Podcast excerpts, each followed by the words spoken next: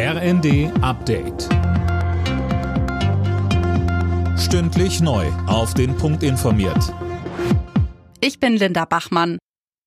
Frieden in der Ukraine ist nicht greifbar, sagt Bundespräsident Steinmeier.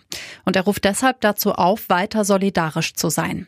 Steinmeier betont außerdem in seiner Weihnachtsansprache, die heute Abend im Fernsehen gezeigt wird, dass auch die Menschen in Deutschland vor allem die wirtschaftlichen Folgen des Krieges spüren.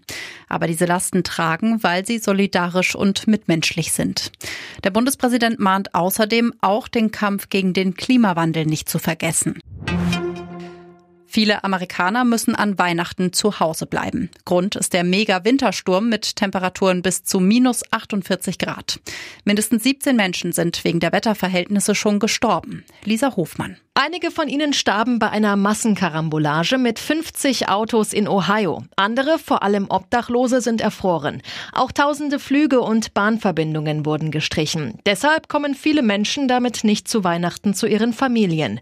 Die gute Nachricht aber, im Westen des Landes, in Colorado zum Beispiel, ist das Schlimmste schon wieder vorbei. Und es soll dort wieder bis zu plus sieben Grad warm werden. Während wir Weihnachten feiern, sind bei einem russischen Bombenangriff auf die Stadt Cherson nach ukrainischen Angaben mindestens sieben Menschen getötet worden. Präsident Zelensky sagte in seiner täglichen Videoansprache, die russischen Terroristen würden christliche Werte und jegliche Werte im Allgemeinen verachten.